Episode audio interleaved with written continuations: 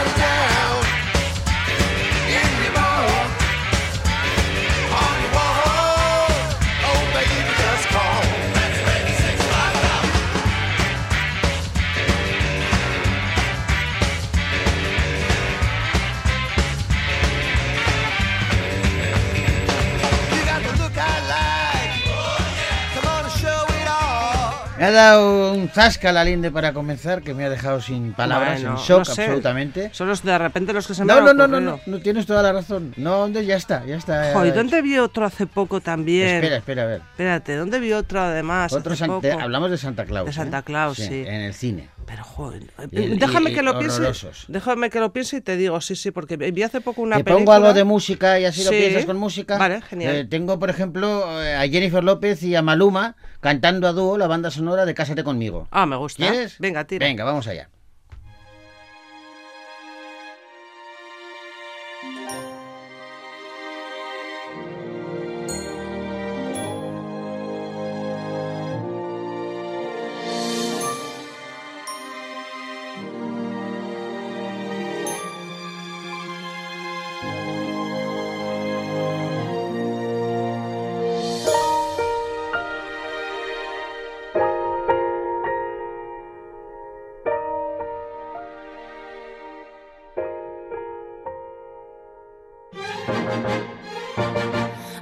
Seen forever. I've never seen forever in the wild. But now I'm looking, now I'm looking in its eyes. Baby, you're my shelter. Shelter from a broken paradise. I couldn't dream it any better if I tried. True love got a ring, ring, ring. Church bells let him ring, ring, ring. You the queen, I'll be the king, king, king. For life, for life, for life. Marry me, marry me, say yes. Marry me, marry me, say yes. Marry me, marry me, say yes for the rest, the rest of your life. I'ma fly out to Vegas. Yeah, we could tie it up tonight, no patience. Take my last name, put it where your name is. Have they ever seen a love this famous? They never, no, they never. It's forever, ever, ever, ever, ever. Ain't nobody do it better, better, better. And it's only getting better. True love Church bells let him ring, ring, ring. oh, they gotta. This queen need a king, king, king. For life, for life, for life, for life. True love got a ring, ring, ring. Ring, ring, Church bells let him ring, ring, ring. ring, ring. Angels gonna sing, sing, sing. Tonight, tonight, tonight, Baby,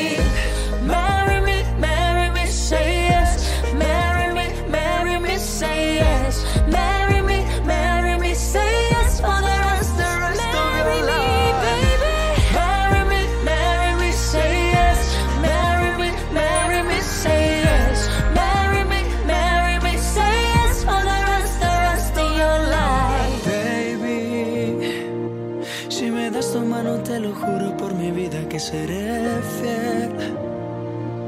Y aunque pasen cosas buenas y cosas malas, yo siempre estaré cuidándote.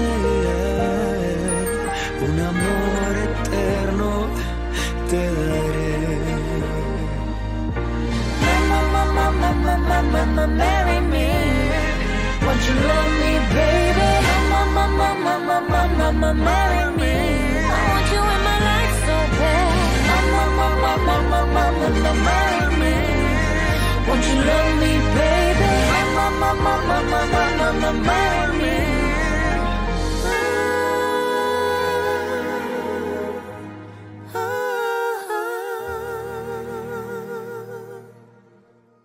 Bueno, pues la verdad es que la canción eh, mola. eh, Maluma y Jennifer López lo han sabido hacer. La película era, era una comedia, eh, Sí. sin más, pero, mira, estaba divertida. ha funcionado para que este cantante del paso, por, por lo menos el primer paso como actor. Nosotros vamos a dar un paso de gigante, porque lo que vamos a hacer ahora, Arancha, es que no te lo vas a creer. A ver, Nos vamos al cine.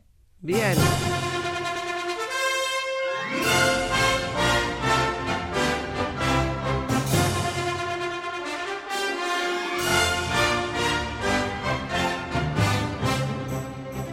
Y vamos a comenzar este repaso, lo que nos queda. Ya llevamos eh, películas eh, que les hemos contado ayer, pero ahora tenemos que abordar un documental que ayer os comentábamos que tenía mm, muy buena pinta eh, por lo que significa. Aparte de que porque es, entre- es entretenido y, y pasas un tiempo, oye, fantástico en el cine. Lo que significa, ¿no? Una Ajá. denuncia y una denuncia necesaria. Hablamos de El techo amarillo.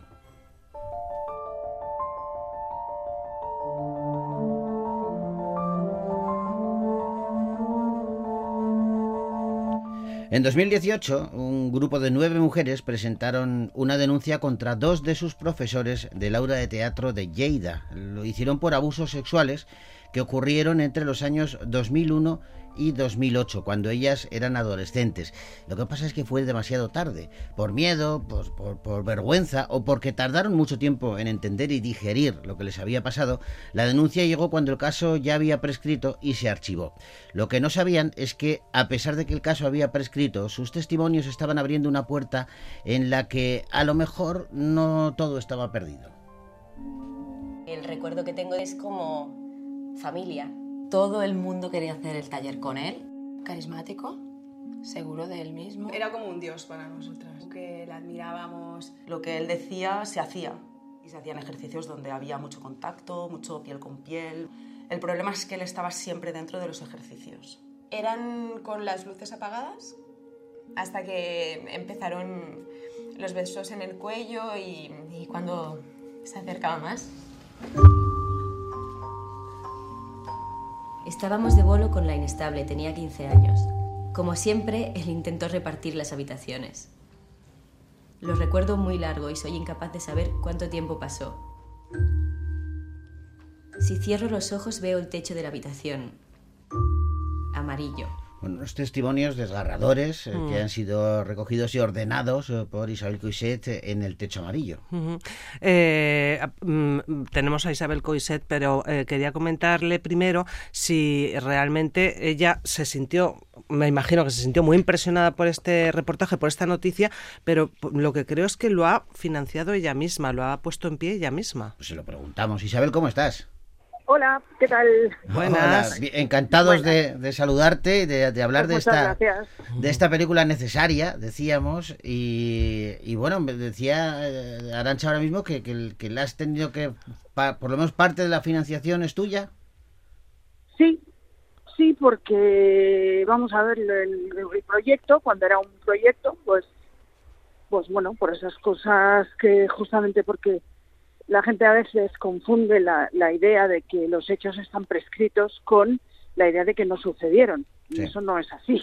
Claro. Entonces, pues bueno, pues, pues otra unas plataformas de estas que hay por ahí, pues bueno, pues yo creo que también dudaban, ¿no? De la viabilidad del proyecto, pero bueno, yo yo pensé que merecía la pena. Es que, que, alguien tenía que darles voz. que alguien tenía que contarlo.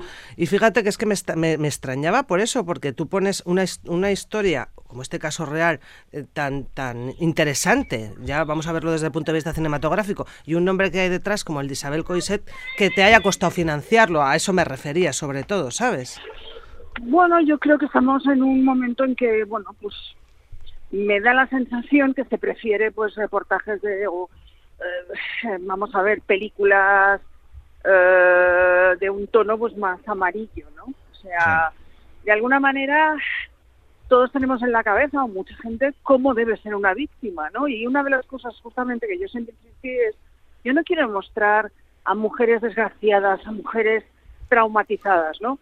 Quiero buscar a mujeres que de, de verdad que quieren muy poco, que es verdad, les ha pasado algo tremendo en sus vidas, pero que han tirado hacia adelante, que han que han hecho han hecho sus vidas, que algunas trabajan en el teatro, otras no, pero que no estamos hablando de nunca quise esa cosa de la víctima llorosa y el, el- y los detalles eh, eh, más sabes más morbosos, ¿no? Yo quería justamente evitar eso. Mm. Pero eso es lo que muchas veces pues se busca, ¿no?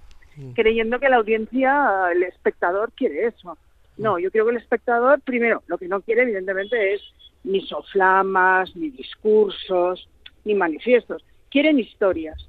Y sobre todo quieren historias bien contadas, ¿no? Y yo creo que, que, que El Techo Amarillo es una historia bien contada de algo que, que, que a veces pues se cuenta de una manera que lo desvirtúa.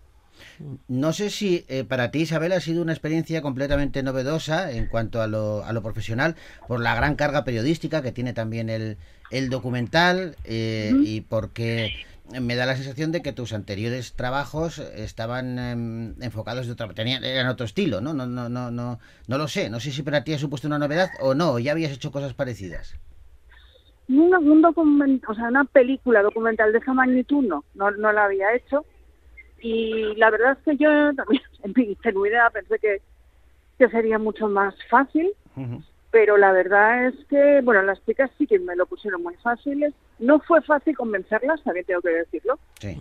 Yo les ofrecí pues, una, un contrato, evidentemente no han cobrado, Ujú. eh, y yo les ofrecí que en el momento que ellas quisieran eh, pues decir, oye, mira, es que por las razones que sean, no quiero continuar hablando, me remueve demasiado las cosas, hay, eh, tendría que hablar antes con mi familia, todo esto, en el momento que penséis que esto no, que no os va a venir bien, pues, pues lo dejamos y ya está.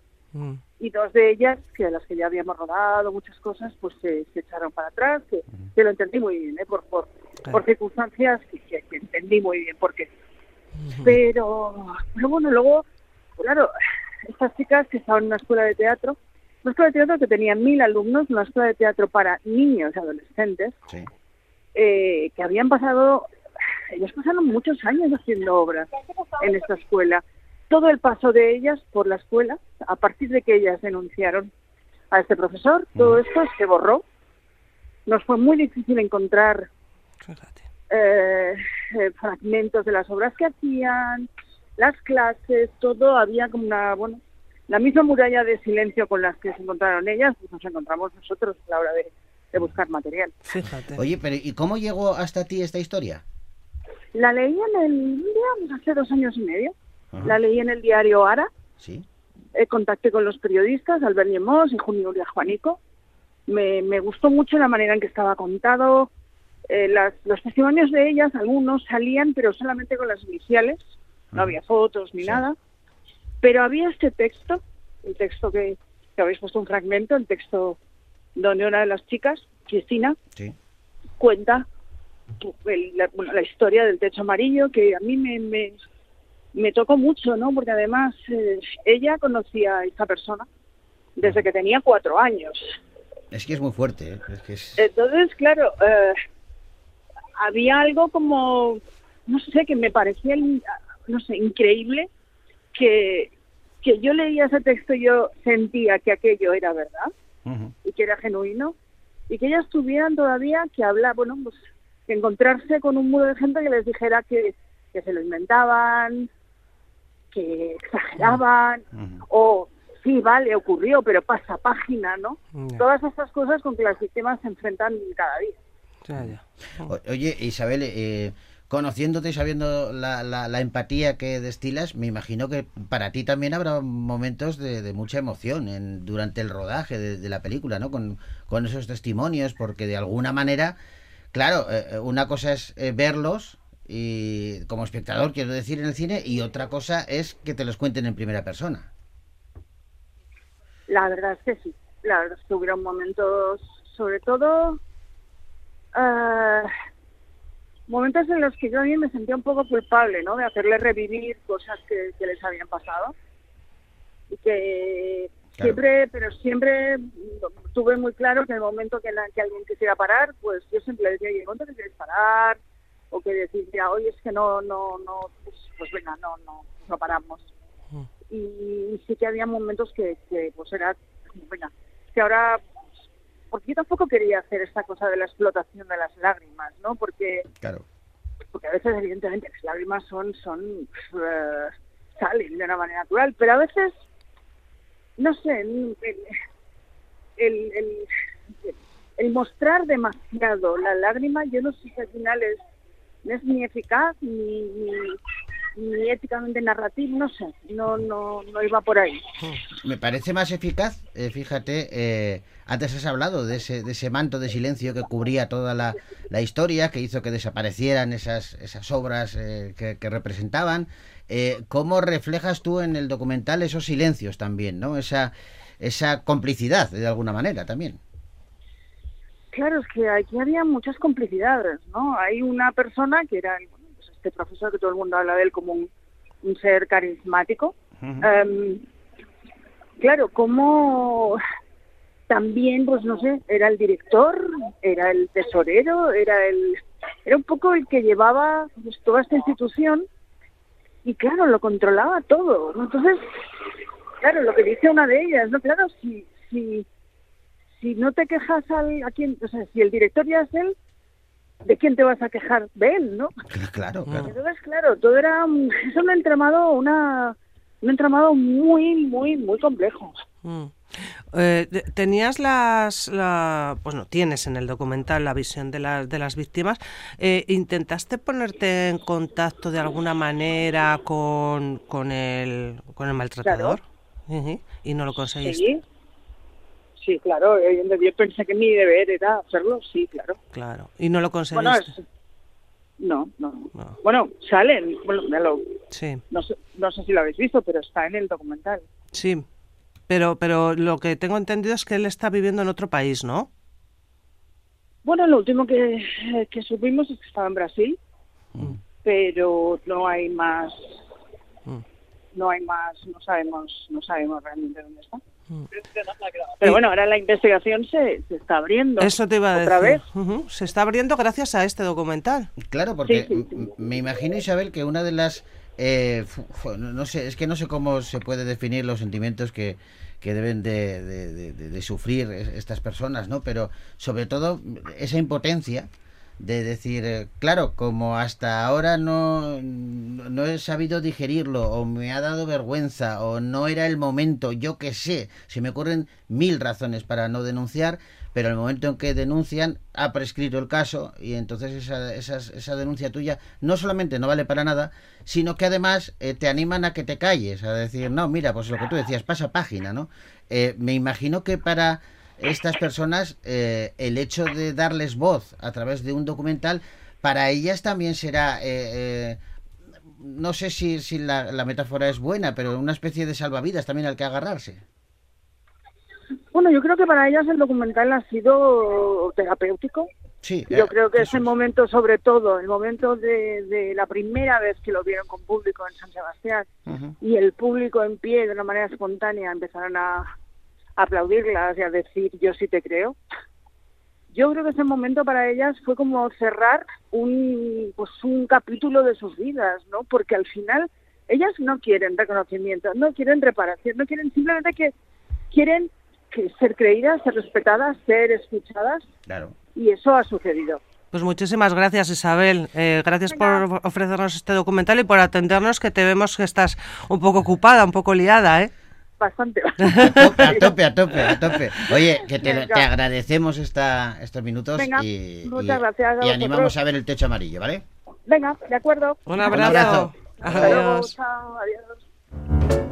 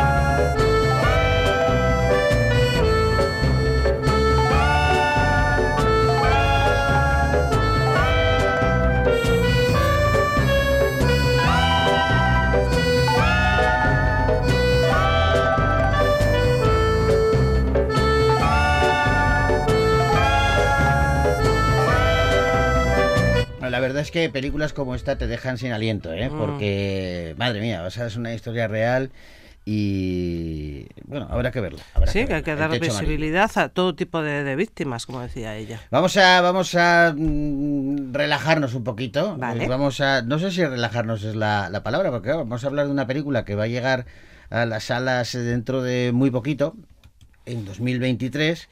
Eh, pero no es relajada ni mucho menos. Lo que pasa es que, claro, ante una historia real como el documental de Coiset, pues ahora vamos ya a entretenimiento puro y duro con Alerta Máxima, una película de acción y suspense que está protagonizada por Gerard Butler y que, y que bueno, dentro de muy poquito vamos a estar que no paramos en el asiento.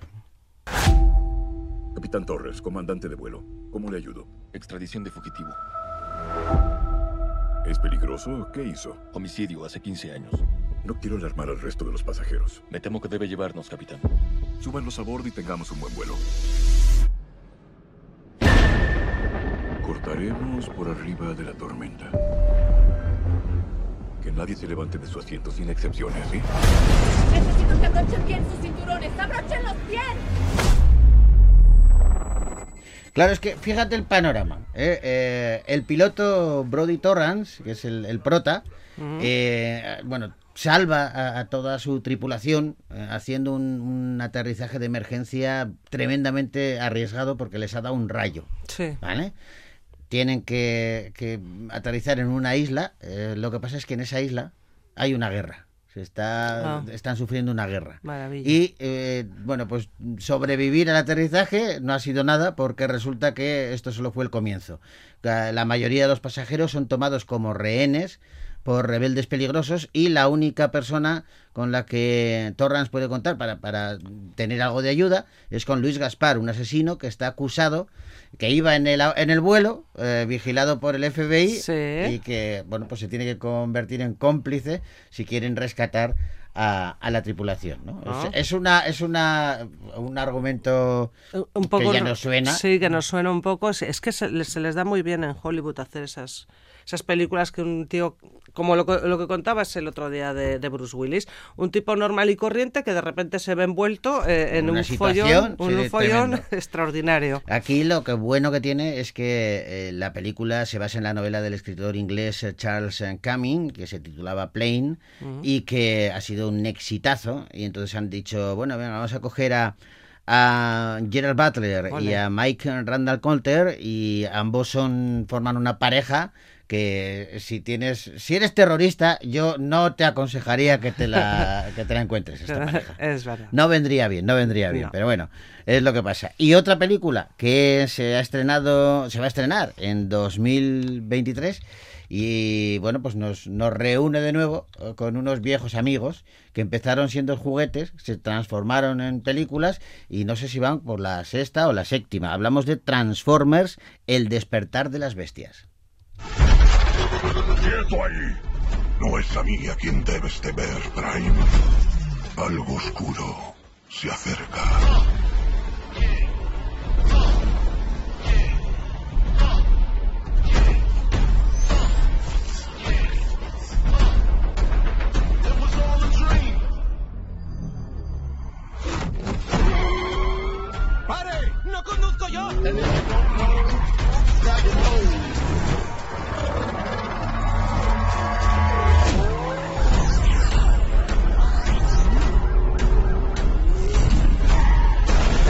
Bueno, pues es que resulta que la batalla en la Tierra ya no solamente es entre Autobots y Decepticons. Ahora también están los Maximals, los Predacons, los Terrorcons. Todos ellos se unen en, en esta película, Transformers, el despertar de las bestias, que lo que hace es, bueno, pues intentar dar una vuelta de tuerca más a la, a la franquicia. ¿no? Fíjate, pues esta otra que tuvo retrasos, primero por la pandemia y luego por la falta de infraestructura, y luego se sumó a las lluvias eh, torrenciales que hubo en las grabaciones que hacían en, Les pasó en de Perú. todo. Les Mm. pasó de todo a a estos chicos. Sí, sí, sí. Bueno, bueno, tremendo. Estaremos atentos también a esa nueva entrega de Transformers, el despertar de las bestias. Eh, eh, son pelis que veremos dentro de nada, el año que viene.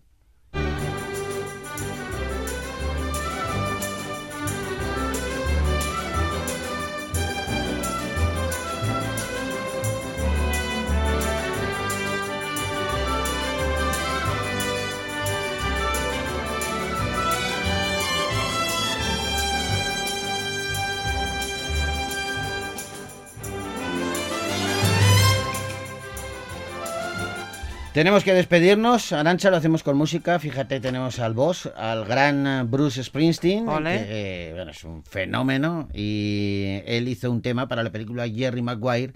Y con ella os decimos hasta la semana que viene. Así que feliz Navidad, vacaciones y todo esto. Pero la semana que viene estamos aquí. Como campeones. Eso Ole. es. Agur.